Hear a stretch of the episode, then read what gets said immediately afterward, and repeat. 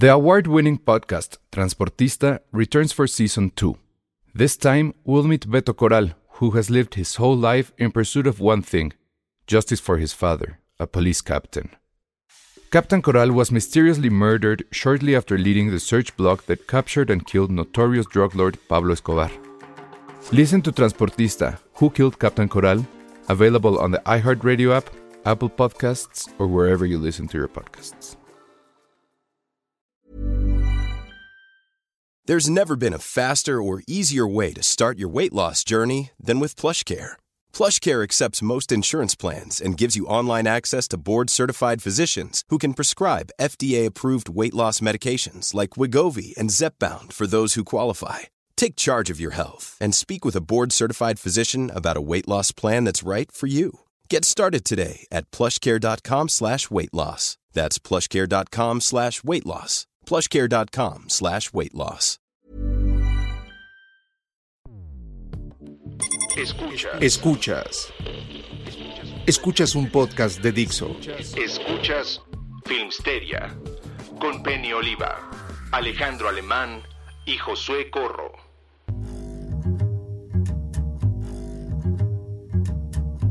Hola a todos, bienvenidos a Filmsteria, el único podcast de cine que ya celebra la Navidad oficialmente desde el primero de diciembre. Para que no estén bien. molestando, no estén diciendo que no, no estén que, que sí desde octubre, que está mal ya. Ahorita oficialmente podemos decir que ya arrancamos eh, Navidad, ya estamos viendo Año Nuevo, ya empezamos con nuestras listas. Penny ya dijo que su serie favorita fue eh, La Florislava. Está en la Eh. lista, está en la lista, porque debo, le debo mi salud mental.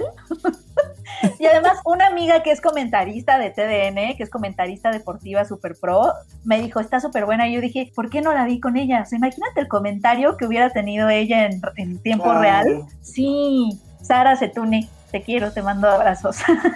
Dile que venga un día al programa. No sé qué, pero que venga. Este, efectivamente ya vienen las listas de fin de año. Vamos a tener nuestra lista. O sea, vamos a mostrar las listas de cada uno, las individuales, y vamos a tener la lista global. Y también todos los colaboradores de filmsteria.com vamos a publicar sus listas. Entonces va a haber muchísimas, pero creo que este año va a estar particularmente bueno porque no hay reglas. O sea, fue un año completamente atípico.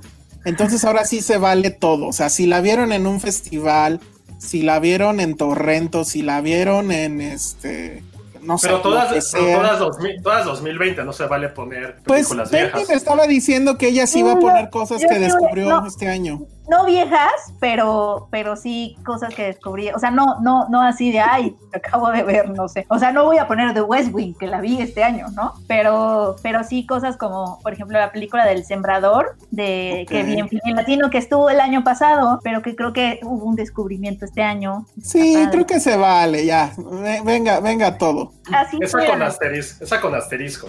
Pues sí, pero, Bueno, eh, les pongo asterisco. pero sí, así, así lo vamos a hacer. mi- Entonces, mi lista de asteriscos. La, la, la. sí, tú, tú- ha- haz uso de eso, Penny. Luego, el otro, ah, vamos a empezar primero con anuncios parroquiales. Hoy sí tenemos la, el firme propósito de que este podcast dure una hora. No por otra cosa, sino porque Vero, nuestra jefa, nos lo pidió encarecidamente, dado que anda ahí en un tema familiar, entonces va a tener menos tiempo de editar y por eso nos pidió ese favor. Le mandamos un abrazo. Un abrazo, Eh, a- pero y, y toda la buena Pero- vibra a su mamá. Entonces, este, va- yo ya aquí tengo el cronómetro, entonces vamos a, a cumplir con, con eso. Pues va a ser como un podcast, como un podcast pre-COVID, los tres nada más y una hora. Exactamente. A lo mejor eso es una señal de que ya se va a acabar todo, de que ya viene la vacuna, según. Entonces vamos a ver si es cierto. Entonces, pues vámonos rápido con los temas. No sé si quieren antes de que empecemos, porque hoy, hoy vamos a hablar mucho de Star Wars. Tenemos que hablar obviamente de David Prost, tenemos que hablar de The Mandalorian. Pero igual y hablemos antes de las notas que estuvieron en la semana, en- sí, en la semana o ayer. No sé si les merezca un comentario el asunto de Elliot. ¿Elliot qué? Este, Page. Que yo cada Elliot que digo Elliot Page pienso en Elliot Page, efectivamente. No, No, no, no puedo evitarlo, no puedo evitarlo, lo siento mucho, se los juro, se los juro, se los juro. Pero tú, No, ¿cómo o viste sea, eso, Penny? O sea, creo que mi único comentario va hacia que en cuanto salió, por ejemplo, nosotros que, que, que hicimos la nota, ¿no? Para el sitio, este, luego, luego el miedo es, ay, los comentarios, o sea, los Sí. comentarios que va a tener la nota en Facebook, o sea, como que quieres desactivar los comentarios, ¿sabes? Por Y eso en Filmsteria no hay comentarios. y claro, Perdón. sientes esta onda de, de por qué esto debería ser noticia, que mucha gente se pregunta eso, por ejemplo, lo vi en los comentarios, pero es porque justamente, o sea, imagínate, estas personas necesitan decir, esta es mi nueva identidad, porque si no les van a seguir diciendo, pues, como no, o sea, se van a seguir refiriendo a ellos con una identidad con la que no se identifican, ¿no? Entonces, imagínate lo difícil que es para alguien tener que parar a todo el mundo y decir, a ver, ya no soy esta persona, soy esta porque, y siempre he sido esta, nada más que, ¿no? Imagínate lo difícil que es eso, como para que además sea recibido por comentarios, ay, que, no sé. O sea, ¿por qué Ahora- no puede haber un, qué padre, qué padre que ya estás siendo tú, que, que estás no, que, estás aceptando, aceptando quién eres y, y diciéndolo al mundo y, y- y te sientes, estás empezando en un proceso de sentirte bien contigo mismo, o sea, es muy valiente. Y, eh, pero a mí lo que más me da miedo siempre de esas noticias son los comentarios de las Sí, personas. claro. R- rápido nada más por si alguien este, vive abajo de una roca y no tiene internet, pero sí escucha el podcast. Ah. Decir qué pasó, bueno, pues que la antes actriz hoy actor, o bueno, es que no sé, ese es mi gran problema, nunca sé cómo Sí. dar la redacción de eso. Pero a ver, creo que lo correcto es decir el actor, Sí, Sí. ahora conocido como Elliot Page, Page. antes conocido como Ellen Page. El actor, el Ajá. actor antes conocida, o sea, como Prince, el actor antes conocida como Ellen Page, No, conocido, porque conocido como el yo- MP. el, Sí. actor antes conocido, claro. Sí, en serio, discúlpenme por eso. Hubo, sé que hubo, me dijeron, pero ya ni quise buscar. Cometí un error con eso cuando subí la nota en Twitter, porque sí puse el actor y, a- y al final se me fue un la. Entonces, pero en serio, perdón, pues es que o sea, No, está actuado a lo otro. Todos Y no estamos es mala aprendiendo. onda. No, Ajá. todos estamos aprendiendo. Ayer justamente estaba leyendo un manual de cómo cubrir. Sí, está este, cabrón. Está asuntos cabrón. trans y, y sí, o sea, sí es, todos estamos aprendiendo, pero por eso, por eso llaman mucho y creo que es algo que vamos a tener que hacer como todos, ¿no? Los medios y hay que caminar hacia allá, de cada vez tener más editores, redactores trans, ¿no? Y hacerlos parte de, de la cobertura, pues, porque, porque, pues, o sea, al, al- a la mejor, al mejor cazador se le va la liebre. Vamos a tener errores. La verdad es que sí, yo lo siento. O sea, es. Pero bueno, el asunto es que Elliot este, Page, pues dio a conocer que es eh, transexual, que su identidad es justamente la de Elliot. Y bueno, ustedes lo recuerdan por películas como Hard Candy, como Inception, este, Juno. como Juno. Uno, Salió, en- X-Men. Salió en X-Men cuando eh, eh, su papel era Gatito Orgullo. Y bueno, la verdad es que yo sí tengo un, un sacón de onda ahí. O sea, bueno, de, tiempo, o sea, ya se sabía, ella se había, eh, él se había asumido lesbiana primero, o había salido del closet como lesbiana. Y la verdad es que si uno se fija en sus fotos recientes, pues ya estaba en esta onda de que efectivamente había un cambio, voy a decir, y espero igual no equivocarme, como que un poco más masculino. Y ya, eh, bueno, ya en, en Umbrella Academy era como que muy, muy obvio. Pero para mí sí fue un poco un sacón de onda. No sé qué pensar de ello, porque la verdad es que a mí sí me gustaba mucho ella, físicamente. Y, y, pues ahora, o sea, la verdad es que su cambio es muy radical y pues sí me sigue gustando, pero bueno, ahora es Elliot, ¿no? Entonces, insisto, sí pásenme un manual de qué diantres está pasando porque no entiendo nada, pero bueno, que le vaya muy bien con su vida. Qué bueno que ya tomó esa decisión y que, y qué mal, pero supongo que pues eso pasa cuando eres así de famoso, que tengas que salir y decir y explicar, ¿no? Que eso es lo que Pero sí al es- mismo, pero al mismo eh, tiempo creo que está, incre- está increíble que alguien tan mediático pueda hacer Ujú. eso, ¿no? Porque también va a poner como, no, no, no como estándares, pero por lo menos va a hacer esto mucho más visible, ¿no? Que creo que eso es como el primer paso, tener la, la visibilidad.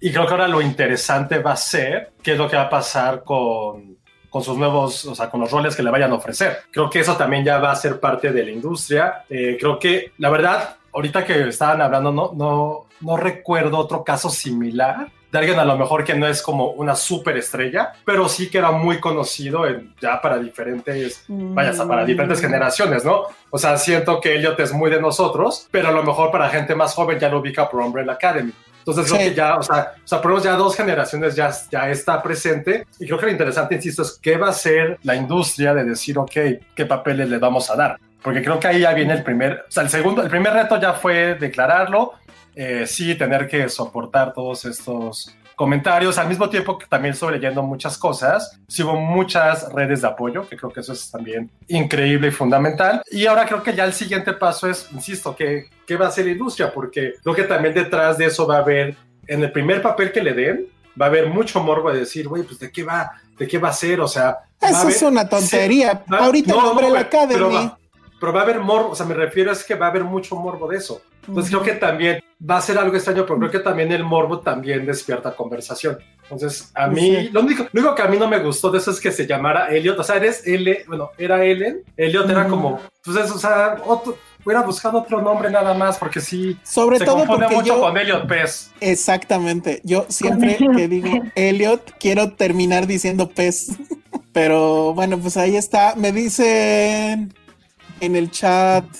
Eric Filemore creo que me estaba diciendo que estoy descubriendo mi bisexualidad. Mi faneo con Fassbender no te decía nada. O sea, ya, ya en estos momentos creo que eso ya da igual. No sé si existe o no. Hablaban de, bueno, eso ya igual lo dejamos para otro día. Vero Marín dice, vean Visible, una serie documental en Apple TV sobre la comunidad LGBT. Yo odié esa serie, ¿eh? la odié. Me parecía una o sea, de, lo que se trata es la comunidad LGBT analizando cómo trataban a la comunidad desde los inicios de la televisión hasta ahora y cómo, pues según esto, o sea, básicamente se quejaban de todo lo que había pasado en la historia y que apenas hasta ahorita habían tenido como que cierta apertura y demás. O sea, sí estoy de acuerdo, pero también leerlo todo desde esa óptica, pues ahora resulta que solo la tele actual es la buena televisión y antes era una tele mala. Por ejemplo, se quejaban amargamente de cómo trataron el tema del asesino en eh, El silencio de los inocentes, en Silence of the Lambs. Y ahí sí dije, "Ay, bueno, ya. O sea, o sea, igual tienen un punto, pero la película es una gran película. Y si la vas a echar al, al- al basurero de la historia por eso, en fin. Bueno, pues esa fue como que la nota que causó mucha polémica. La otra nota que también eh, estuvo pues feo, porque maldito 2020, pues es lo de David Prowse, ¿no? Que pues él, para quien no sepa, pero seguramente todos los que están aquí con nosotros lo saben porque son fans de Star Wars, él era la persona que estaba en el traje de Darth Vader, estuvo en casi la, bueno, estuvo en casi las tres películas, ahorita digo por qué el casi, y pues falleció. Hoy salió una nota donde decían que efectivamente fue por COVID, no sé si eso sí se confirmó, pero hubo un par de notas al menos que decían que fue por ello. Y el tema aquí, pues es que es toda la bronca que tenía con, con Lucasfilms, que no sé si saben ese chisme cómo estaba. No. No, ¿No se lo saben? Híjole, es terrible. A ver, lo voy a tratar de resumir en dos minutos. Él, bueno, él, eh, obviamente, cuando llega, le dan dos opciones. Le dice George Lucas: A ver, tengo dos papeles para ti, elige uno. El primero es Chubaca. Y el otro dice, ¿qué es un Chubaca? y ya le dice, no, pues es así como un chango enorme, de- pero es de los buenos y, y está todo el tiempo ahí con los buenos. Ok, ¿y cuál es el segundo? Ah, pues el segundo es el villano de la película. Listo, se acabó, voy a hacer ese. Tan tan. Entonces él no sabía que su voz no iba a ser la del personaje y se entera pues viendo la película. Que obviamente eso pues le causa cierta frustración, pero como que también era así de, bueno, o sea, eres, él era inglés o irlandés, no me acuerdo. Pero bueno, traía un acento muy marcado en su voz y pues obviamente no quedaba con el personaje. Cuando acaba esa película, bueno, acaba en este New Hope, él da una entrevista a, una, a un periódico y le preguntan, ¿qué crees que pase? ¿Va a haber segunda película o algo? Todavía no la filmaban, todavía no decían nada de esa película y él dijo, estaría bueno, se me ocurre que pues podrían pasar no sé cuántas cosas. Por ejemplo, una de ellas, que Vader fuera el papá de Luke. Exacto, la misma cara que la gente de Spotify no vio que hizo ahorita Josué es Ajá. la que seguramente hizo George Lucas. Entonces, afortunadamente estamos hablando de 1970 y algo, o sea, no había viralidad en las notas, no se pub- o sea, imagínense que eso se hubiera dicho con internet y demás, bueno, adiós. Pero sí llegó a oídos de, de- de George Lucas y ahí empezó como que un poquito el tema, porque dijeron, híjole, este cuate pues está spoilereando, pero era imposible porque todavía no había, no empezaban a filmar, nadie sabía nada, le atinó. O dice la leyenda que en realidad Lucas vio eso y dijo, ay, qué buena idea. y bueno, ajá, pero de ahí ya empezó como que el asunto. Y después, ya que fue eso, dio otra entrevista después de, de- episodio 5, y ahí sí ya empezó a hablar cosas feas de lo que estaba pasando, porque en la tercera película, el director Richard Marquand lo estaba marginando completamente. Es decir, él llegaba puntual a su llamado, ya estaba vestido y todo, y mejor eh, este cuate optaba por hacer las, las escenas con el doble de riesgo, no con pros. Y entonces otra vez eh, hay una entrevista, él accede, cuenta eso, pero además le preguntan, oigan, ¿qué, ¿y qué crees que vaya a pasar al final con Darth Vader? Y él dice, no tengo la menor idea, a mí ya ni me están diciendo nada, tan tan. Pero el periódico publica, porque ellos tenían otras fuentes que eran anónimas, Darth Vader muere en la tercera película, David Prose. Y entonces ahí Lucas enfureció ya, ahora sí, y nunca jamás, o sea, le pagaron y todo. Está muy divertida la historia. No, bueno, le pagan y todo, pero nunca más lo invitan a ninguna convención ni ningún evento oficial de Star Wars. Si se fijan, en el famoso Star Wars Celebration fueron todos, o sea, fue Arturito, ¿cómo se llamaba el enanito? Este... Artur, Arturito. No, fue el Ajá. actor, ¿no? Ah, Ah, el actor pero- estaba pero dentro. por, por spoilear, Pues él, él- o sea, Lucasfilms de- eh, decía eso. Nunca se aclaró oficialmente, pero es un hecho. Nunca llamaron a David Prowse para nada. Ahora que fueron las nuevas la última trilogía, igual ya ven que fue este el que le hacía de Chewbacca, se me olvida el nombre, porque que incluso iba de bastón y o de Peter silla de ruedas incluso. Sí. Peter Mayhew, ¿cómo se llamaba Artudito? Digo, este C3PO, este ay, No, no, ya sé ¿cómo se quién. ah, no sé. Él también iba eh, Ya, hasta el algo de- de- que le hizo creo que de Boba Fett. Algo ¿Cómo? Daniels, ¿no? Sea, algo Daniels. Anthony Daniels, Anthony Daniels. Bueno, iban todos. Y, y- y David Prowse jamás lo, lo- lo invitaban. Y entonces, o sea, era real ese, esa bronca que traían. Y Oye, ahora pues una pues, pregunta. ya. Pues una pregunta muy estúpida. ¿Anthony Daniels hacía la voz de C-3PO? Sí, totalmente. Es que siento, ¿Por qué? o sea, no, no, porque siento que, o sea, esta, este actor que, que falleció, pues es que, ah, no sé cómo decirlo sin sonar cruel. ah, ya, pues es a ver, dilo, dilo, venga. Pues realmente, realmente no importaba quién estaba en el traje, porque Darth Vader era la voz. O sea, de, de Chewbacca, pues, o sea, de- no sé hacerle como Chewbacca, como, como sea. Pero Peter Mayhew siempre era como este güey bonachón y sabías que era él. Este, el de C-3PO también, y si dices que él era la voz, pues él era realmente el personaje, pero creo que lo que pasaba con Darth Vader es que pudimos haber sido Penny encima de mí. Y es como, ah, güey, vale madre. O sea, o sea, ahí lo principal es que era Darth Vader era la voz. O sea, no importa quién estuviera ahí. Penny encima de ti y ustedes con gabardinas. Sí, la, sí, es cierto, la, la voz era de la importante. Sí, entonces creo que, o sea, suena cruel, pero, o sea, vi que, vi que Filmsteria y muchos medios estaban así como locos por lo que ocurrió. Yo me quedé así de, pues es que para, o sea, a mí como fan de Star Wars, nunca se me hizo así como, o sea, no es Peter Mayhew, pues, no es Anthony Daniels. No sé por qué, a lo mejor porque tampoco Sí. nunca lo vimos, o porque sabías que era James Earl Jones, ¿sabes? Era James Earl Jones y a lo mejor el que estaba en el traje puede haber sido La Roca o un luchador y no importaba porque lo que te importaba de Darth Vader era la voz.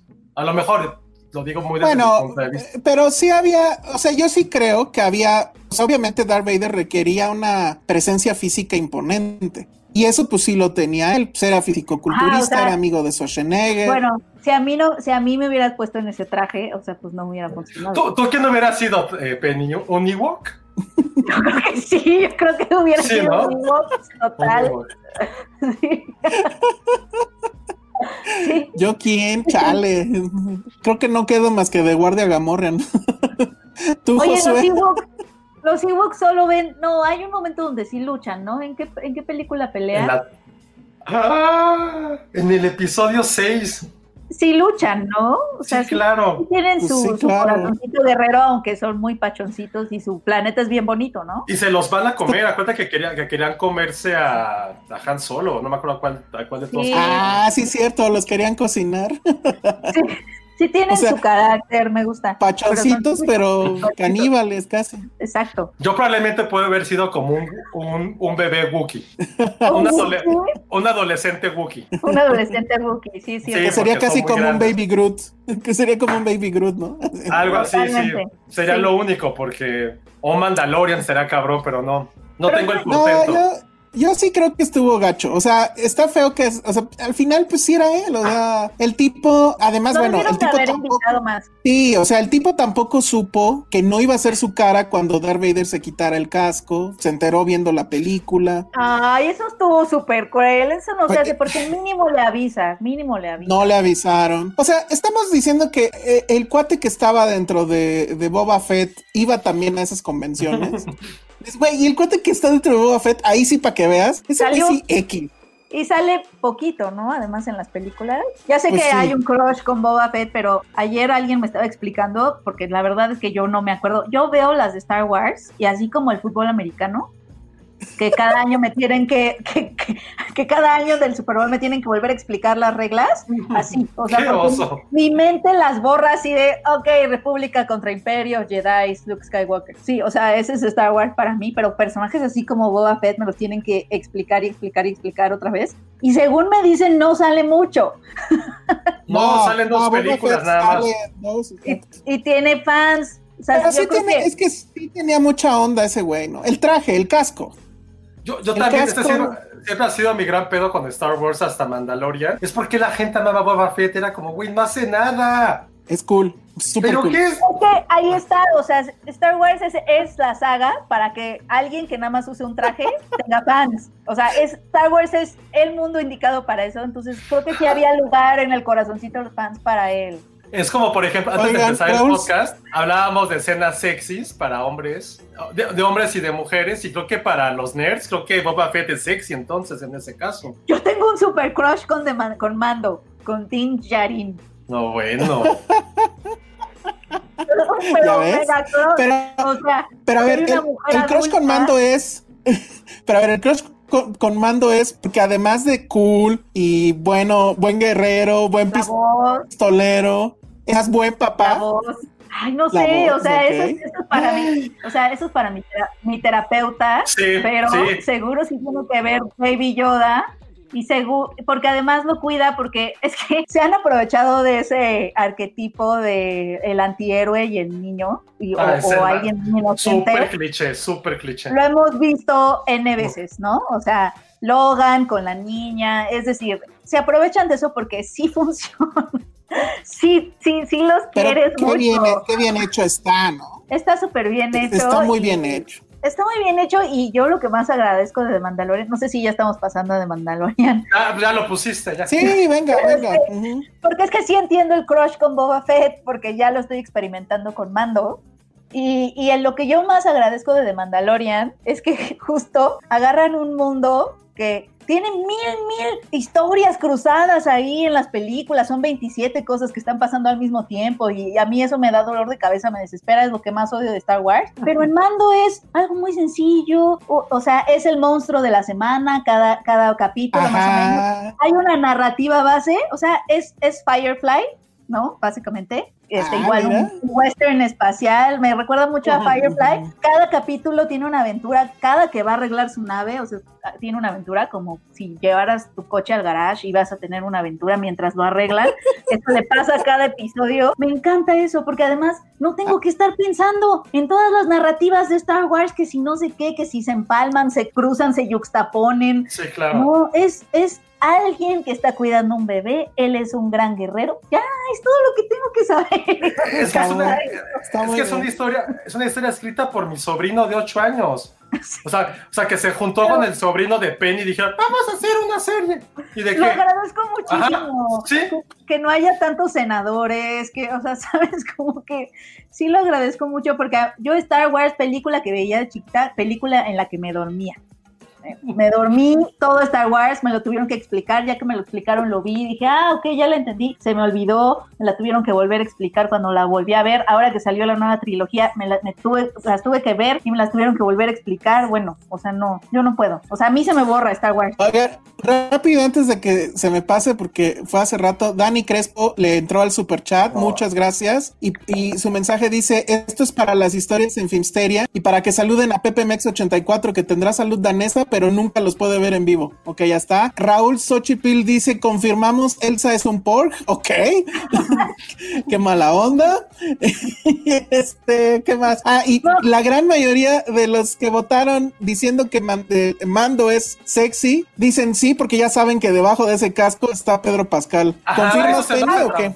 No, yo tengo que engañarme y pensar que no está Pedro Pascal, porque Pedro Pascal, no sé por qué, me quita el crush con Mando. Tengo que hacer como que él no está abajo de la armadura. Me gusta más nada más la armadura. Ahí que nunca se quita, porque hay un capítulo, bueno, no es un spoiler si digo que hay un capítulo donde sí le vemos la No, no ya, ya se vale, ya se vale, sí, ya, ya se ah, para mí le quitó magia porque está ahí, además porque tiene un bigote, porque tendría un bigote. Pues, en el casco es cierto. Es, muy sonso que tenga un bigote, es una carita muy soncita la que vemos, entonces eso, sí le quitó la magia para mí tantito. Oye, verdad que lo dices, perdón, voy a hacer algo con una referencia completamente extraña. Hay, y que creo que va a ligar con algo que vas a decir. Güey, qué bueno soy en esto. Hay un capítulo de, este, de Ricky Mori que viajan a un mundo como tipo Mad Max entonces, eh, si no hay fans, mejor, a lo mejor no hay muchos fans. La hija se enamora de un guerrero, pero muy mandalorian, es súper mamado. El mal. Es como el líder rebelde de, este mundo apocalíptico. Y lo quiere, la quiere besar, le quita el casco como Mandalorian. Y el güey tiene un bigotito así como el que traigo ahorita que así nada más. Y le dice a ah, eh, y se le quita completamente lo sexy por su bigotito abajo de un casco porque tienes razón. ¿Qué carajo? ¿Por qué carajos lleva eso? O sea, a mí me hizo muchísimo es una, es una pendejada, no lo había pensado, claro. O sea, por ejemplo, Elsa, tú no, te rasuras, Elsa. Tú no, te pues rasuras nunca, Elsa. Yo, yo conservar esto, oiga, esto, es, conservar eso de cada dos días, tenerme que rasurar hacia los lados para que no, no crezca. Mandalorian está igual. O sea, y no se puede quitar el pinche casco. O sea, me, gustó tu, análisis.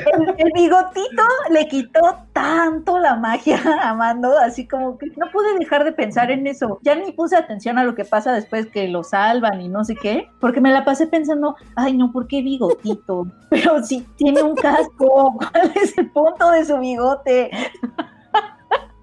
Ha, de hacer mucho calor. ¿A qué olerá debajo de ese casco? Sí, yo también he pensado. Sí, yo también he pensado. Cosas que piensas mientras ves manda. No, yo lo que pienso es, ¿cómo hace del baño Baby Yoda? No tiene pañalito. Y es medio, es medio estúpido ah, Baby Yoda. O sea, Baby Yoda es esto, porque es un bebé, pues, es tonto. O sea, no, no creo que, o sea, se come, no, no sabe muchas cosas. Seguro tendría que usar pañal o el pinche que la nave está ahí llena de popositas de, Baby Yoda. O sea, son cosas que te pones a pensar en la serie, pero porque la serie tiene cosas tan irrelevantes en la serie que es como, ok, ahorita lo van a rescatar. ¿Por qué Baby Yoda está haciendo esto? ¿Por qué el Mandalorian tiene bigote? ¿A cole? Sí, porque la, la, serie te permite pensar 90% de cosas distintas a lo que estás viendo en ese momento porque ya sabes cómo se va a resolver. Y no importa, no quiere seguir bien. Entonces... Es que eso, eso es lo bonito de, de The Mandalorian para mí. O sea, definitivamente estamos de acuerdo que es lo mejor que le ha pasado a Star Wars desde Rogue One y pues desde episodio 5, ¿no? O sea, sí es una serie que la narrativa, o sea, bueno, el guion es súper básico. O sea, es, tienes que ir de A a B para una misión. Es un videojuego. Cada episodio es un videojuego. Pero, güey, qué bien está hecho. Y sí me quedé pensando en, en realidad los fans de Star Wars somos muy fáciles de complacer. O sea, denos una historia que esté efectivamente en, el, en el edge de, de esta galaxia. No nos den que el Senado y que la política, no. Queremos un western. Denos un western, denos unos cuantos balazos, denos una buena persecución con X-Wings y ahí estamos. El episodio de las arañas que bueno. creo que fue el primero que vio Josué de la segunda temporada, está perfecto. Hay un momento donde dices, sé que no van a morir, pero ¿cómo carajos van a salir de esta situación? Denos esa atención que es súper básica. Es increíble que no lo hayan podido hacer en seis películas, en las precuelas y en las secuelas. No lograron esto que es tan sencillo, no necesitábamos más. Eso es lo que a mí me parece increíble de The Mandalorian. No, era, es eso y ya. Sí, a mí la verdad sí, sí me gusta mucho, mucho. Es como Firefly, es que es Firefly. y también de hecho leí que a Pedro Pascal lo confunden con Nathan Fillion, que es el de Firefly. Ve, tienen además como una conexión.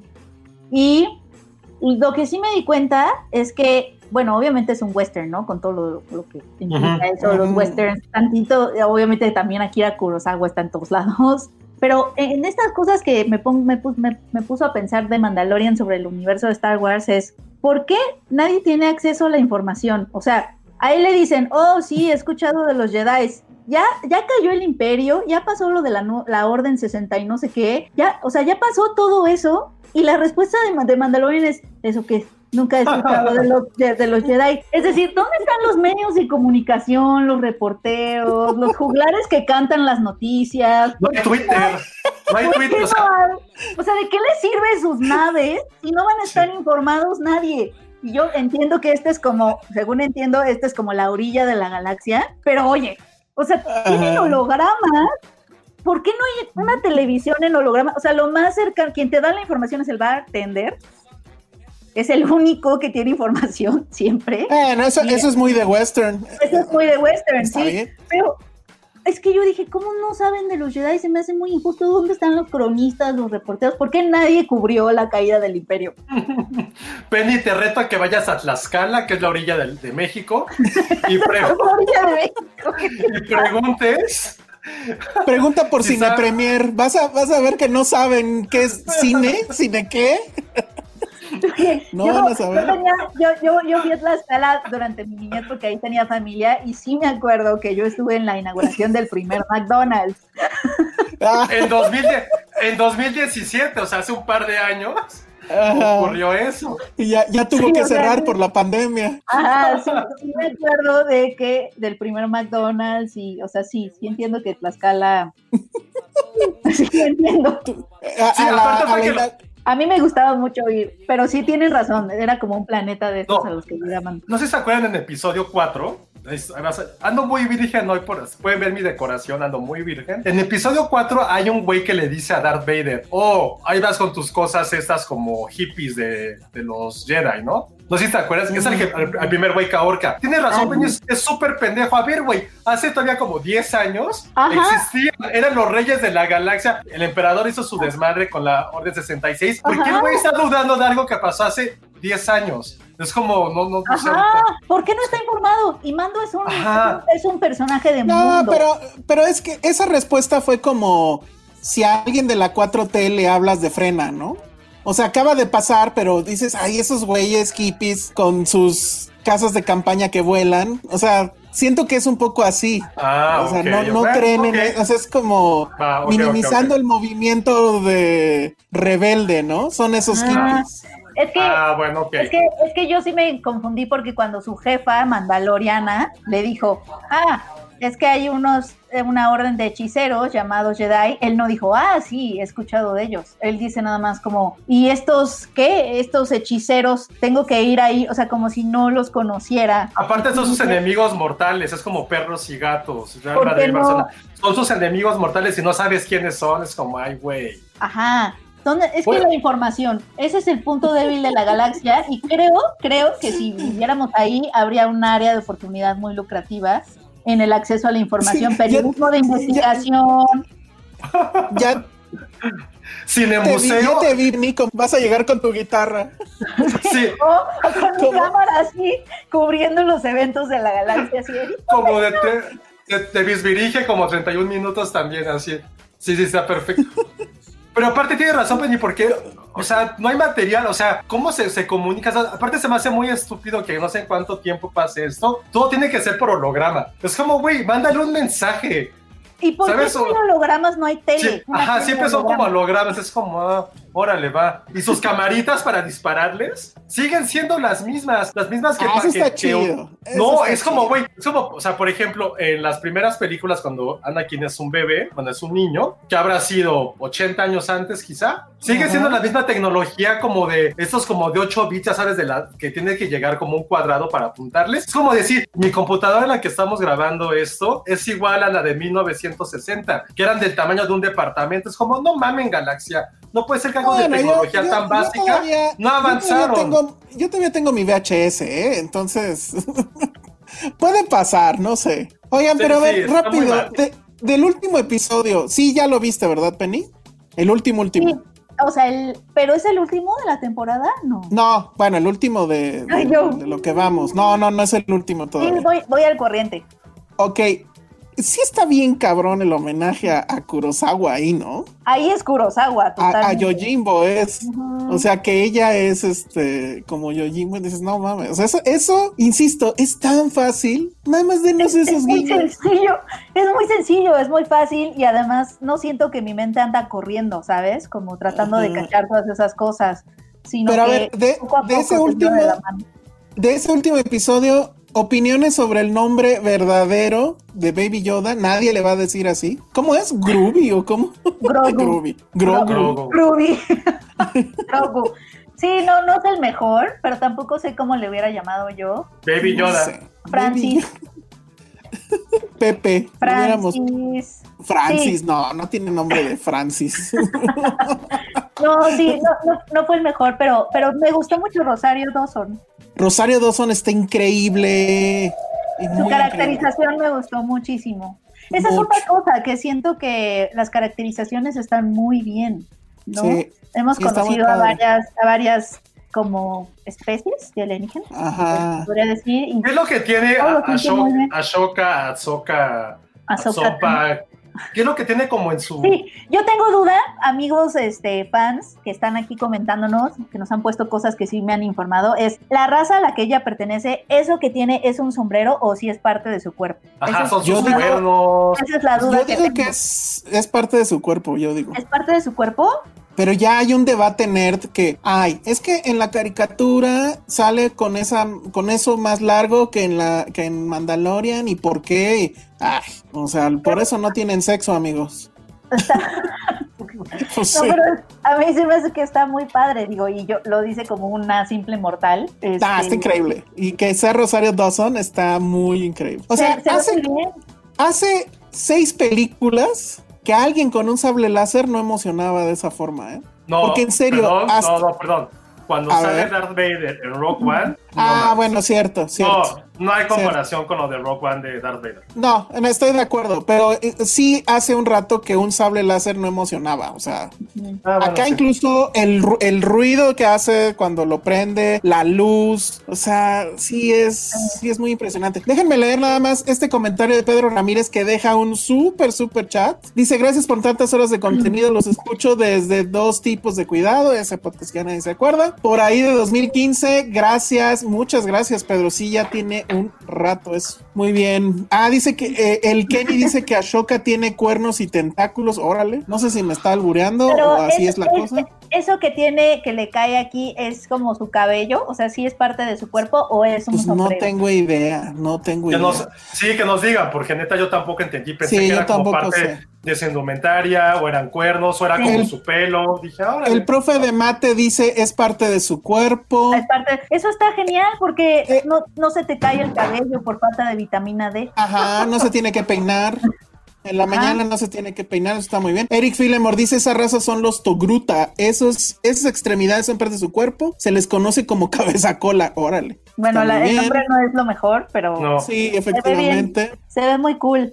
Los cuernitos son lecus y los tentáculos son montrals y es como su cabello, dice Jonathan Vilalba. Este es el podcast más virgen que hemos tenido en mucho tiempo. Creo que ya ahora sí todo el mundo se fue. Eh, dice, no, dice lo que, son tentáculos, la punta de arriba, los cuernos, dice el Kenny. Oigan, y la otra pregunta es, este, bueno, en el último capítulo nos dan una información ahí muy loca, que él lleva entrenando un rato y ya por ahí, o sea, bueno, que Baby Yoda lleva entrenando un rato y ya por ahí ah, hubo un- una imagen que creo que era fake, pero pues sí dices, ¿se acuerdan en episodio 3 cuando se ve a los Jedi chiquitos que son pues niños? O sea, la pregunta es si él, si Baby Yoda estaba por ahí. No, no Y estaba. si, en- y si entonces, cuando Yoda dice hay otra, hay otra este, esperanza, cuando que, que se va Luke a rescatar a sus amigos y que, y que Obi-Wan le dice esa es nuestra última esperanza, Yoda dice no, hay otra. Y todos No, asumimos ella. Que, ella. ajá, pero eso lo asumiste, nunca lo dicen. Ah, pero sabes. Digo, obviamente se referían a Leia, pero puede ahorita caer que era Baby Yoda. Y eso estaría muy chido, la verdad. No. Yo, yo siempre he tenido problemas con los spin-offs o con las secuelas que insertan en- ya en una línea de tiempo, ¿no? Como sucede con The Mandalorian, y por eso supongo que tiene mucho de prejuicio de mi parte, este, porque siempre siento que si no se pensaron desde un principio, me están contando algo que ni sus personajes en el futuro se Claro. dignaron en mencionar porque Claro. entonces no es tan importante. Siento que me están contando una historia que ni siquiera es tan importante de primera instancia, en tanto que sus personajes del futuro ni siquiera la mencionaron, ¿no? Entonces, Sí, sí, sí. siempre tengo ese problema. O sea, cuando me quieren meter una precuela, siempre pienso, pero, pero ya la mencionaron los que yo vi, porque entonces si, si no la mencionaron no es importante, si no es importante, ¿para qué la están contando? ¿no? Bueno, pero me, me- me Así, y ya gusta. sabemos que la respuesta ahí es dinero y necesitamos más dinero. Claro, Pero- claro. pero me, gusta. Esta habilidad, me gusta esta habilidad del guionista de encontrar pequeñitos huecos que no se explicaron y agarrarse de ahí. eso me Eso gusta creo también. que está padre. Sí. Eso está padre porque es alguien que hace muy bien su chamba, ¿no? Y Exactamente. eso también se admira mucho. Pero de Mandalorian, como que rápido en mi cabeza superó esos prejuicios que tenía, porque como tampoco se da tantas ínfulas de te voy a contar una historia que está llena de historias en sí misma, y ya sabes, es son, una historia son muy tres, sencilla. Son tres películas. pues ah, no, pero son nueve. Sí, está muy bien Es como eso. si quiero acompañar a este de Mandalorian y él es muy cool y de hecho es la primera vez que yo siento que si estuviera en la galaxia quizá no querría ser Jedi, quizá Ah. querría ser Mandalorian, aunque Qué fuerte. si te necesitas lentes y tu casco, supongo que tienen las dioptrías en tu casco. Claro, Sí, claro. ese casco está cabrón, o sea, puede- es como depredador, puede revisar incluso este, olas de calor. Seguramente tiene para miopía y astigmatismo, o sea, es obvio. Ok. Oye, Ala- Alan Cruz dice, Baby Yoda fue al baño mientras Anakin mataba a los Padawans. Pues estaría cagado, así que ves así al, a- al Mandalorian haciéndole así, ¿no? Como papá, que ya ve las cosas, tienen que hacerle así. Entonces a lo mejor también ya, este, Mandalorian obviamente que es así como, "A ver, a ver qué pedo. Entonces sí, sí, o sea, eso no me preocuparía por eso. Eso, eso está buenísimo. Y ahora, se supone que se va a reunir con otro Jedi, que es lo que le dice eh, esta mujer. Ahsoka, ¿Qué Jedi? Chompa. Ajá. ¿Qué Jedi tiene que ser? Pues solamente tiene que ser Rey. ¿O qué otro Jedi podría ¿Qué? ser? No, sí le dice un nombre, ¿Qué, ¿no? qué Jedi que? Ah, sí, esa duda también tengo. Se supone que eran los últimos Jedi. Ujú. No, ella es el último Jedi, ¿no?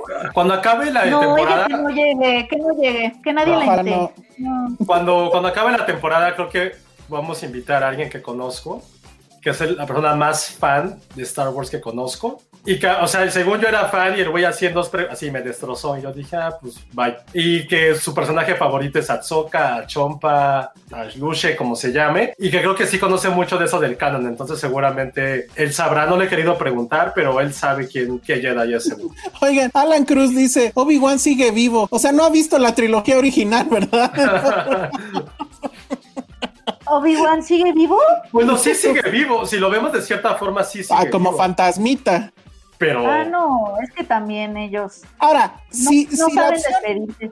A ver, espérame, Penny. Si la opción es que el, que el Jedi al que van a encontrar es Rey o No. Iwan McGregor fantasmita, Iwan McGregor fantasmita. Digo, No, ya nos dijeron que hay muchísimos Jedi que no tenemos idea de lo que estamos hablando, lo cual admitimos, lo admitimos completamente.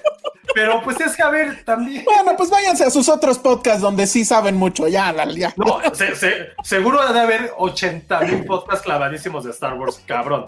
Del cual yo creo que entendería 2%, entonces... Eh, Aquí yo ya voy a jugar con mi nave. Yo les tengo Bueno. una sorpresa. Sí, pero no sé qué queremos ahí. Yo, yo sí creo que dejémoslo para el, para el final, Ah, fuera pero- de fuera de audio. O, o, o si quieres ya de una vez. No, no, como que es que es, bebé es el bebé Filmsteria. Es que vamos a develar quién es el bebé Filmsteria, pero sentimos que, o yo siento pues, que eso sí está muy de video y no es tan fácil en audio. Pero se hace Entonces yo-. Pues a ver, bueno, preséntalo, vamos a... Presenta a el bebé Filmsteria, Josué. Ah, su menina. Y Josué está alzando en sus brazos como Rey León a Pero- Baby Yoda, Pero esperen lo que hace. Acaricia su cabeza y se mueve tiernamente. Y hace ruiditos de la fuerza, está como pujando. ¡Órale! Y si lo acuestas, hace ruiditos también de que está dormido. Nada más que no lo voy a poder hacer. ¡Órale! Está bien padre. Pero es, es como del tamañito del Baby Yoda real. Ya, Josué, cómprate tu casco de Mandalorian.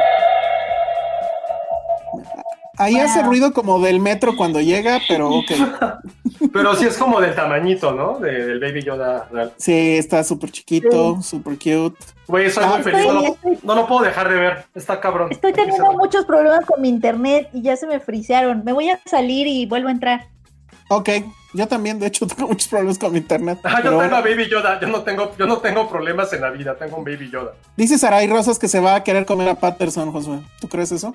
Yo sí Eh, creo, porque es muy tragón, Baby Yoda. Se la ha pasado tragando estas dos temporadas. Aparte está sonriendo, maldita sea. Sí, está sonriendo. Qué, qué malditos, ¿no? ¿Cómo, ¿Cómo es que Disney logró encapsular toda la ternura del universo y ponerla en un muñequito? Porque ya existía Gremlins. el- sí. ya existía el nene consentido. Entonces nada más se fue a juntar así. Fue ir, fue ir poniendo piezas. Está muy bien eso. Oye, pues ya nada más te falta ponerle. Ya, ya- a ver, ya me re- ya me regañaron. ¿por qué? Porque justo a quien, porque justo a quien quiero invitar es a alguien de mi equipo, Julio, que ya me regañó diciendo que no sé de pronunciar el nombre de Axoka Tano. Axokatano. Pregúntale quién cree que vaya a ser el Jedi que van a ver. Julio, ¿nos estás escuchando? ¿Quién crees que sea el Jedi que van a ir a ver? Pero Ojalá se va a no clavar, va a dar una teoría y no, y no lo voy a entender. Si, si da una teoría bien loca, le bajas el sueldo. Bueno, este, Va a ser así, es que, es, es que según en Rebels, y es que tú nunca viste Rebels, y yo pues no, no vi Rebels. esa, esa es la tarjeta que usan ahora para lo- los que no, ya estamos un poco out, ¿no? Pero, que no vimos sí- Rebels y Sí, no vimos ¿sabes lo que Clone sí? Lo que sí he leído mucho de Rebels es que sí está muy cabrona. O sea, ya ya, como de gente muy clavada. Sí, yo ya voy a dicen ver. que, y que es la misma gente que odió o amó mucho las secuelas, o la última trilogía, porque estaba unida a ciertas cosas que estaban haciendo ahí. Y que a lo mejor nosotros no la disfrutamos tanto porque no sabíamos de eso, lo cual puede ser algo lógico. Ya regresó Penny. Que por cierto, no sé si vieron que hoy Penny anda de poncho. O sea, es una cosa de esas súper locas. Sí. Oigan, pues ya casi nos vamos. no, ¿cuánto nos queda? Sí, nos quedan 10 minutos. Nada más, a ver, antes de ya abandonar el tema Star Wars, encuesta con el público. Yo ya vi Mank, pero ustedes no han visto Mank. O quién sabe, porque estuvo en el cine. Yo no la vi. ¿tú, ya, tú ya viste Mank, no han visto Mank. Entonces, voten. ¿Quieren que comente algo así sin spoilers? O de ¿O nos Selena. Ah, pero tú sí ya la viste. No, yo no. Ah, Tampoco Yo sí- he visto Selena. Pero yo sí no lo hubiera querido ver. Tengo, un pre- tengo prejuicios, pero creo que es porque siento que le soy infiel a la de los 90. Me gusta tanto. Sí. A la película. A la película, a Jennifer Es que- López. Yo no es que Jennifer López es Jennifer muy López. perfecta haciendo Selena, Sí, muy sí. perfecta. Pero Penny, hay un video de, de Jennifer, este, bueno, eh, bueno, sí es ella, de la actriz, dando como que su bendición a, a la nueva Selena y Ah, diciendo que sí. sí va a ver la serie y todo. Ah, ¿Quién, quién dio la bendición? Jennifer Yo- López. J- J-Lo y las bendiciones J-Lo. de J-Lo. ¿Se acuerdan Entonces- cuando hace un milenio hizo el Cristo en el Super Bowl? Fue este año. Sí, claro. Ah, sí, es cierto. Fue la ceremonia del fin del mundo ya. Después de eso vino todo lo demás. Fue la última vez que fui a casa de alguien y todos en bola vimos la tele. güey. Sí, sí, sí. Está muy bien. Mari de la Cruz nos manda un super chat y dice: Es la primera vez que los escucho en vivo. Gracias por acompañarme de camino a la universidad y a la oficina de 2006. ¿Qué opinan de la lista de los 25 mejores actores del siglo XXI en New York Times? Iba yo a sacar eso. un artículo de eso. Mejor, mejor vamos, mejor hablemos de eso. Yo no A he ver, visto pues, si quieres- A ver, la voy a ver, buscar. A Miren. ver, que Penny- en lo que Penny la la- y la comentamos, sí es una pendejada, perdonen que lo digan. Es una estupidez de lista. ¿Tú crees? Puta. Pues es que Ahorita, ahorita que Penny la busca es como neta. O sea, A ver, yo ahorita la busco y se las voy diciendo. es del siglo XXI. ¿Es esa? Ajá. Ok. Ay, es que luego las listas también. Pero o sea, pues, miren, o sea, son nada más actores de Hollywood o del. del- no, No. hay de todo. Eso está Eso es lo que me gustó. Eso es lo que a mí me Sí. gustó. Ay. Rápido. La hacen Manhola Dargis y A.O. No, A.O. Scott. Odio. De ese tipo, odio que se escriba así su nombre. Pero bueno. Y Manhola Dargis me parece que es una gran crítica de cine. Entonces, bueno, pues ahí, ahí le- va rápida la lista. Gael García Bernal en el número 25. Así como, ¿por qué? Ok. Ok. Ah, exacto. Es un ok. No, digo, Son- no, no sé. No es mal actor, pues, pero no sé. Pero no Ah, siento ¿quién que haya hecho. Ajá, exacto. Bueno, número 24, 24, perdón, Sonia Braga. Sí. Eh, bueno, ella está en Aquarius y está en, ¿cómo se llama la otra? Este, Bacurau. No, sí, pero también, o sea, siento que es mucho más relevante lo que hizo con, bueno, con este como nuevo cine brasileño de los 80 y los 90, pero va. Está bien. Eh, Esa digo, ok, va. Luego, nuestro amigo, que no voy a decir cómo le dije alguna vez porque me regaña León Krause, saludos a León Krause. Mahershala Ali en el 23. Ok. Ok, Ahí, o sea, ahí yo tengo un conflicto, pero ahorita les digo, tengo un conflicto con eso. Pero ahorita les digo. Lo que pasa es que uno de los grandes este, medios que estuvieron impulsando mucho Moonlight fue justo New York Times con justamente A.F. Scott. Entonces, bueno, entiendo. Luego ponen a Melissa McCarthy, que yo digo, está bien, ¿no? Pero, pues, ok.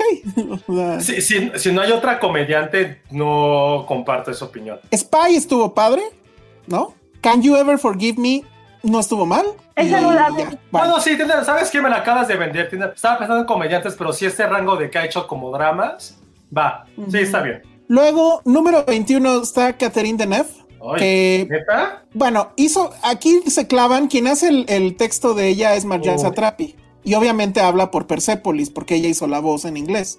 Pero, o en francés, de hecho, creo. Pero más allá de eso, yo sí recuerdo dos, tres películas de ella que me gustan. O sea, creo que eh, Catherine Deneuve sigue teniéndolo. Pero, bueno, no sé qué tan fuerte sea como para ver. una lista de... Perdón, ¿está Isabel Huppert? Sí, Ah, ah, ok. más adelante. Entonces, Ah, porque que que se, está bien. se quieren, si se quieren poner finos y poner cosas así europeas, mejor pon Isabel Huppert mis veces, pero si está, No, híjole, sí, no, sí está. no, no comparto Vale. de net, pero bueno. Número 20, Rob Morgan, que yo no sé quién es. Sale en Mudbound, en Monsters and Men, The Last Black Man in San Francisco.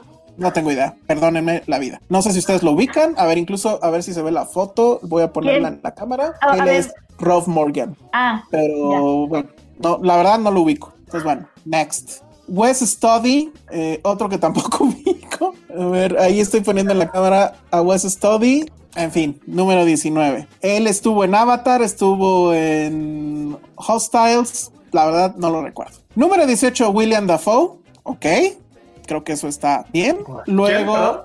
William Dafoe. En el Ah, número. claro. Sí, ok. Sí, Luego. En el número 17, Alfred eh, Woodward, no sé si lo ubican, ahí está la foto para, para ustedes. Eh, ella estuvo en 12 Years Slave y en una que se llama Clemency, que la verdad no la vi, pero ok. No, Luego tampoco está- comparto, pero cero, no, ni al caso. Bueno, en el 16 está Kim Min Hee, o G, no sé cómo este, se pronunciarlo. Ella Ah, sí lo sale en right, right Now, Wrong Then, no la vi, no sé si ustedes la vieron, yo pero tampoco. sale en ¿Es The la de Handmaid. The Handmaiden? Ah, Exactamente. Entonces ahí sí la vi. Siento que también Sí, sí es así como de tenemos que hacer la lista global y bueno, venga. Ok. Luego, número que- 15. Número 15, Michael B. Jordan. Ay, no, tampoco, eh, perdón, pero no mames, no. Michael B. Por- Jordan. Creo que sí es muy. O sea, de Black Panther yo me quedo más con él que con. ¿Cómo se llamaba Black Panther? Este. Con Chadwick Chad- Boseman. Sí, pero siento que es más actor Michael B. Jordan, perdón. Ah, no, claro, sí, también lo que hizo con Football Station y en. y Exactamente. Y aquí, Pero no los mejores 25, o sea, no, no hay forma. bueno. Luego tenemos a Oscar Isaac.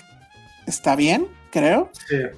Inside Lewis David, a Most, Vol- eh, a Violent Year, Ex Máquina, o sea, ya con eso creo que lo tiene, ¿no? Después tenemos a Tilda Swinton, siempre tiene que estar Tilda Swinton, lo siento, y aquí creo que está bien. Sí, Suspiria, Hail Caesar, Ogia, o sea, Sí, está todo. muy bien. Joaquín Phoenix, totalmente, está en número 12, vamos en el 12. Joaquín Phoenix, creo que está bajo, pero bueno, ok. Luego viene Julianne Moore en el número 11. Ok, Sí, ok. The Hours, Far From Heaven, eh, etcétera. Gloria Bell incluso ponen aquí. Bueno, aquí alguien que sí, Josué va a decir sí, ok. Número 10, Sor- Saoirse Ronan, ¿o cómo se dice? ¿Sí lo dije bien? Ah, sí, sí, Saoirse total. No considero, que pueda, no considero que pueda estar arriba de Tilda Swinton, pero qué bueno que está en Exactamente, ni, ni, ni, bueno, sí, está muy arriba. Número 9, Viola Davis, les encanta Viola Davis, Fences, Sí, Anton Fisher, ok.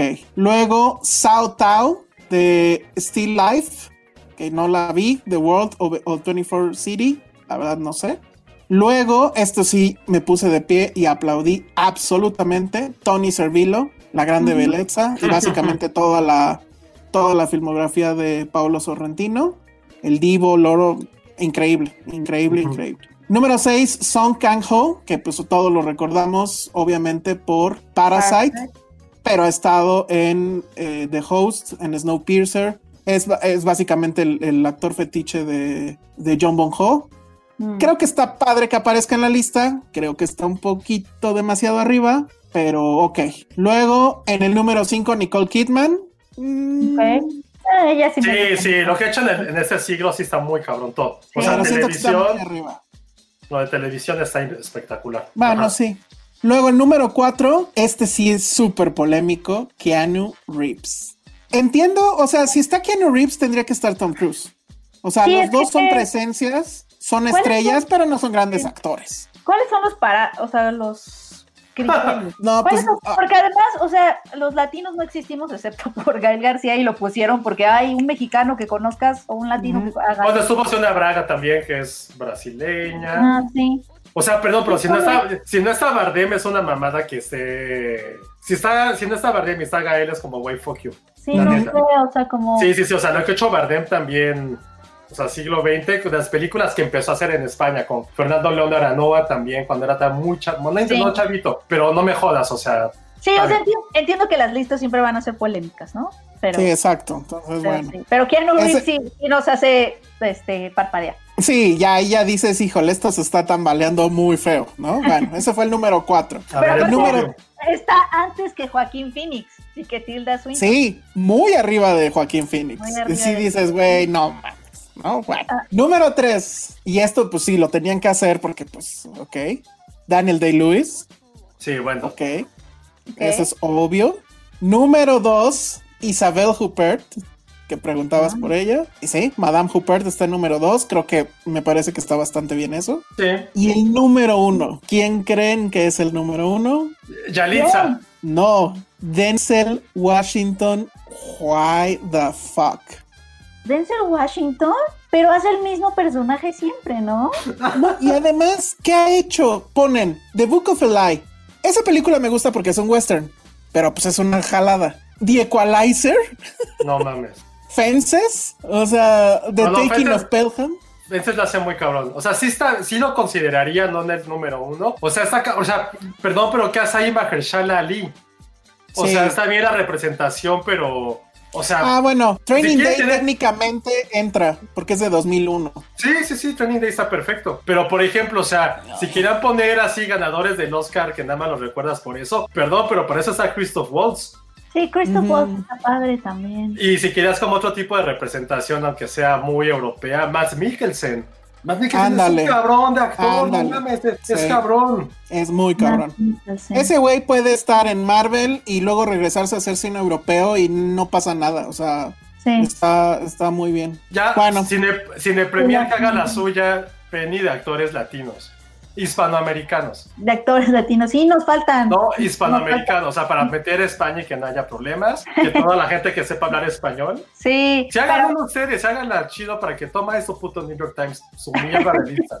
Sí, es estaría bien, ¿eh? Mira, la- las listas son bien complicadas por lo mismo, porque los criterios son muy subjetivos, o sea, no, no hay lista que no sea subjetiva y que además no hable del contexto en el que tú estás, ¿no? O sea, también No, no, pero aún así, Hollywood, obviamente los, los, o sea, lo- los actores que incluyen ahí son los que llegan a Hollywood de otros lados, ¿no? Parasite, etcétera, ¿no? Las películas de otros lados grandes como para llegar a Hollywood.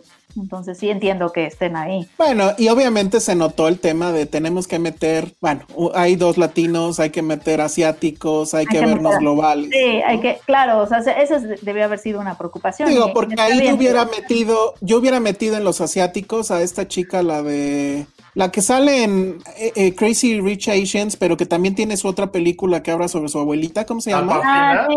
No, Aquafina. no, la. Ah, sí, Aquafina. Sí, Aquafina. ah, Aquafina está padre. Yo creo que ella, o sea, justo este año atacó como que dos eh, espectros muy diferentes, ¿no? El, el mal llamado cine de arte y esta otra cosa que fue un fenómeno de taquilla y cultural y Sí. demás. Patricia la ve cada 15 días esa película. O sea, y también, también ignoraron cabrón a Philip Seymour Hoffman, o sea, otro... ah, bueno, claro, claro. Sí, que este. este Ah, ya me sí, enojé. Yo no me había enojado tanto con esa Philip lista y ya me Seymour enojé. Hoffman, sí, es cierto, pero es que ya está muerto. Ya no Y ya, muertos ya no. muertos ya no. No, sí, es que sabes qué, yo me frustro mucho con las listas siempre porque, sobre todo con ponerles jerarquía, igual y si pusieras como los 20 25 actores que han definido del nuevo milenio. Ajá. O sea, creo que ahí ya, pero po- poner jerarquía, yo, yo me frustro mucho con eso, porque no hay forma, o sea, no hay forma que tú vayas a ser lo suficientemente objetivo. Oye, si hicieron, ¿no estuvo Kate Blanchett? No estuvo Kate Blanchett. Bueno, no estuvo Kate Blanchett, no estuvo DiCaprio, no estuvo Amy Adams. Bueno, DiCaprio Dicen yo que- sí siento que, que, o sea, que siento que llegó a la categoría de buen actor como con mucho esfuerzo, ¿sabes? O sea, siento que no es como naturalmente talentoso, pero que se esfuerza un buen y lo puedes ver como en sus personajes, que es como, como que quiere buscar esta pasión y esos son como sus momentos, pero realmente Leonardo DiCaprio no es tan buen actor, ¿no? Y eso que yo, a mí me encanta. No, yo creo que sí es. No, yo o sea, sí siento- creo que es. Siento que sí, pero porque le echó muchas ganas. O sea, siento que es alguien que le echa muchas ganas y que esas ganas como que compensan a veces Ah. personajes. Sí, le No echa sé, ganas, no está sé. bien, le echa muchas ganas. Pues está bien echarle ganas, Penny. no, está muy bien, pero o sea, siento Dándole que ganitas. no está muy así. bien. O sea, échenle ganas a todo lo que hagan, amigos. Sean como Leonardo Así. DiCaprio. La, la masterclass de DiCaprio. Bueno, pues yo me gané mi Oscar echándole ganitas. echándole ganas.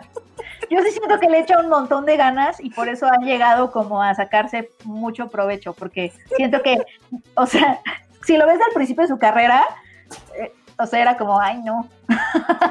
Pero estaba que- guapo. es que era muy bonito, ¿no? dijo, no. De pronto dijo, no, yo quiero ser un actor serio y le echó un buen de ganas, pero O así sea, como en Titanic no actúa bien. En Titanic no actúa bien. Normal, ¿no? Ah, sí normal. que- ajá, normal. Pero siento que para elevar, para elevarse del montón, le echó muchas ganas y siento que hay, hay personas que desde jóvenes, desde chicos les ves ese, o sea, hablando por ejemplo de Saoirse Ronan, ¿no? Que desde joven o sea, tiene algo diferente que destaca y siento que él no lo tenía, pero le echó muchas ganas y se lo construyó y aplausos por eso a Leonardo DiCaprio, pero es como mucho trabajo, siento. Sí, estoy de acuerdo. Ya nos No, están no. diciendo que nosotros hagamos la lista, dice Lulu Petit. Que, que Pues Cine, hicimos- Premier, Cine Premier haga la, la lista de cine de actores mexicanos. pero sin números. Porque es que también, o sea, Sí, mira, le dices, le a Arturo, también. agarra los nombres ya que quedaron y que los avienten. Y así, los que queden boca arriba, pues van primero y así. Ya. sí, Creo que así le hicieron en el New York Times, al parecer. sí, Pero como- bueno, no, sí. En fin, pues ya nos tenemos que ir porque, pues, eh, Vero nos pidió que durara un poco menos el, podcast. Ya me quedé con ganas de hablar de Mank. Eh, pero mañana voy a publicar en el sitio un bueno, un reportaje, un texto sobre esa polémica en la cual está basada la película, la nueva película de David Fincher, que es quién escribió Ciudadano Kane. Y el tema, así en resumen rapidísimo, es un día Pauline Kael, que no sé si ustedes lo ubiquen, pero bueno, gran crítica de cine, pero también difícil estar de acuerdo con ella y complicada en sus modos, por así decirlo. Un día agarra y cuando van a publicar el, libro del guion de, Ciudadano Kane, le piden que haga el, el prólogo y es, entrega cinco mil, eh, cinco mil, un texto de cinco mil palabras donde cuenta justamente lo que cuenta David Fincher en su película, que es Mankiewicz es el verdadero autor del guion de Ciudadano Kane y Orson Welles es un culero porque se quiso hacer del, del crédito primero y luego tuvo, bueno, se metió ahí como coautor. Pero no es cierto, Orson Welles no hizo nada y bla, bla. Ok. Y luego viene Peter Bogdanovich, que no sé si le suene, pero también en la época era un crítico de cine, se volvió director y era muy amigo de Orson Welles. Entonces, él tenía una entrevista, larga entrevista, que además está grabada en audio, donde le pregunta eso y él dice, no, Orson. espérate. Ajá, Orson Welles dice, no, espérate, yo sí estuve en el, al principio del guion, después lo dejé ahí él solo porque yo me fui a hacer otras cosas, se fue a, a- a de novio con esta, la actriz mexicana, se me olvidó ahorita con quién andaba, y después de eso yo te- tenía otra versión y yo fusioné las del Río. dos con Dolores del Río. Y yo luego fusioné vi, las dos. Ajá, y o sea, resumen, porque además Bogdanovich escribe en Squire todo esto. Dice, resumen, Pauline Kael está loca. Y luego viene otro tercero que hace un hace una investigación de la historia de la RKO, que era la- el estudio que sacó Citizen Kane, y él descubre que hay cinco guiones diferentes de, o bueno, versiones de, de Ciudadano Kane, Y pues que bueno, eso efectivamente habla que no nada más fue el de Mankiewicz, sino que Wells tenía varios. Y entonces, bueno, eso creo que lo tienen que saber porque fue una polémica súper fuerte. El tema es que Pauline Kael no creía en la teoría del autor y por eso le interesaba echarle tierra a Orson Welles, como para querer tener la razón en el hecho de que el director no era la persona que artísticamente maneja todos los hilos de una película que era lo que sí pensaba Sarvis, que era su eterno rival, ¿no? Otro crítico de cine. Entonces un poco fue esa la necedad, o eso es lo que ellos dicen, pero pues así fue el, asunto, y eso es, de eso va Mank, que es además la película la eh, escribió el papá de David Finch, que eso pues también la hace una película muy personal. Entonces, bueno, la vamos a ver, sí la vamos a ver el fin de semana, ¿no? Seguramente estrena el viernes en Netflix. oh, Selena en esa época sería Tim Mank. Tampoco me gusta que el director haga todo. O sea, no, no. Ah, sí. ah, sí, no. Más bien eres, más bien eres la nueva Pauline Kael. Muy bien. Siento que nos ha hecho mucho daño. sí. Penny Kyle. Está buenísimo. no, no, el cine es una ilustración colectiva, amigos. Es trabajo colectivo. No, el director manda. Yo estoy de acuerdo con, con la teoría del autor. No, señores ahí gritando, no, ¿para qué? Teoría del autor rules. Pero bueno, vámonos, porque ya esto duró un minuto diez. Eh, redes sociales, Penny. Eh, arroba Penny Oliva. Josué. Arroba Josué Corro. Baby Yoda no tiene redes sociales. No, todavía no. Ah, muy triste. Es arroba Grogu. El Grogu. El, Grogu. Grogu. 1, 2, 3, 4. Ese mi Grogu. Bueno, y con Baby Yoda sonriéndonos, nos despedimos. Yo soy el Salón Rojo. Vean Mank y vean el Mandalorian, obviamente. Nos vemos. Bye. Bye.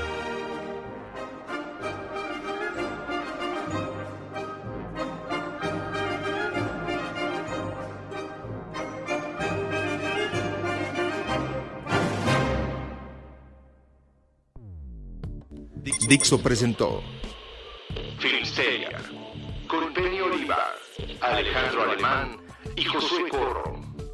La producción de este podcast corrió a cargo de Verónica Hernández. Coordinación de producción, Verónica Hernández. Dirección General, Dani Sadia.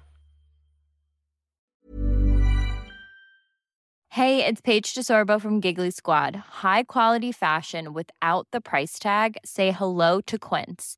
I'm snagging high-end essentials like cozy cashmere sweaters, sleek leather jackets, fine jewelry, and so much more. With Quince being 50 to 80% less than similar brands. And they partner with factories that prioritize safe, ethical, and responsible manufacturing. I love that. Luxury quality within reach. Go to quince.com slash style to get free shipping and 365-day returns on your next order. quince.com slash style.